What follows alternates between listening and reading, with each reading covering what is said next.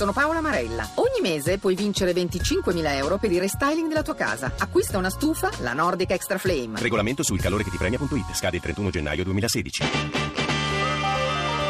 RAI GR1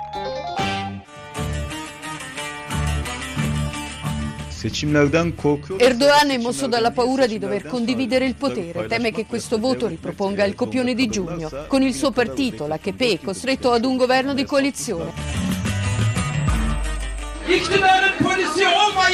Siate la polizia del popolo, non del potere, urlavano i dipendenti di Bugun TV mentre gli agenti circondavano la loro televisione. Dei giovani partecipanti alla manifestazione in cerchio stavano scandendo slogan quando improvvisamente.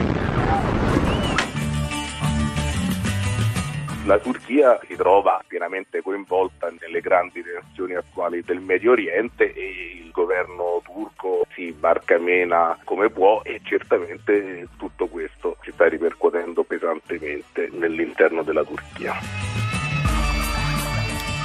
La Turchia è da mesi sulle prime pagine dei nostri giornali e non a caso, come ci ha spiegato il professor Fabio Grassi. Alla Turchia guardano gli europei preoccupati dalle centinaia di migliaia di profughi provenienti dal Medio Oriente che dai porti dell'Anatolia salpano verso i confini dell'Unione, verso il Bosforo. Guardano anche le diplomazie di tutto il mondo che scrutano le mosse del presidente Erdogan per comprendere quanto sia sincero il suo impegno contro l'ISIS. Al voto di oggi si è arrivati dopo una campagna elettorale macchiata dall'attentato di Ankara contro i pacifisti del Partito Popolare Democratico Filo-Curdo e dalle irruzioni della polizia nelle sedi di TV e giornali dell'opposizione. L'obiettivo di Erdogan è di riuscire ad ottenere quello che i turchi non gli hanno dato cinque mesi fa, la maggioranza assoluta dei seggi per poi cambiare sua immagine, la Costituzione. Un tentativo sventato a giugno dal risultato dei partiti di opposizione, il vecchio Partito Repubblicano e il giovane Partito Popolare Democratico entrato per la prima volta in Parlamento, un esito che potrebbe ripetersi nelle prossime ore.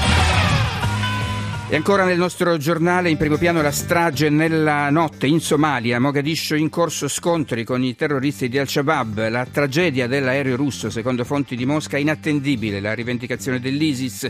A Milano l'Expo chiude con numeri da record, il presidente Mattarella è una sfida vinta.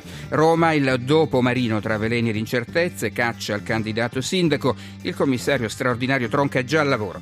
Pensioni, uno su due pronto a lasciare anzitempo per far posto un giovane, la cultura Aurora Pasolini alla vigilia dell'anniversario della morte una partita spettacolo per ricordare il grande poeta e scrittore nella pagina sportiva Calcio e Motori.